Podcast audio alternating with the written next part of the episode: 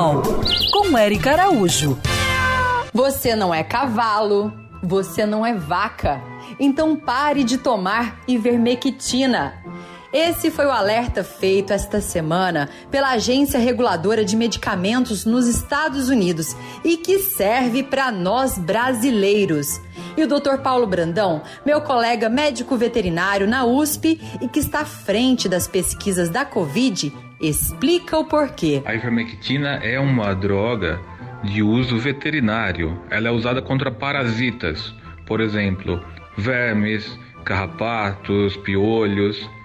E ela não tem autorização para uso humano, exceto para um verme que ocorre no olho chamado de oncocerca, uma doença chamada oncocercose, que é comum na África. Mas Covid-19 é causada por um vírus. É um mundo completamente diferente. Não tem nenhuma evidência de clínica ou epidemiológica de que a ivermectina seja capaz de combater, curar ou amenizar a Covid-19. Então, além disso, além de, de não funcionar, de não ter demonstração para isso, ela é tóxica, pode ser tóxica para as pessoas. Já tem casos de ah, câncer hepático causado por ivermectina, usada sem prescrição né, e usada para uma doença contra a qual ela não tem demonstração de uso. Então, além de não funcionar, ela é um risco grande.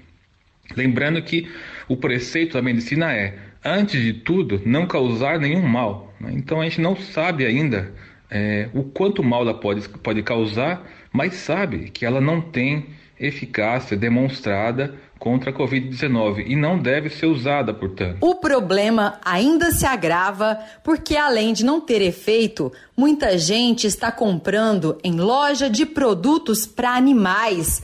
Por isso, compartilhe com seus amigos este podcast e nos ajude a divulgar essa importante informação.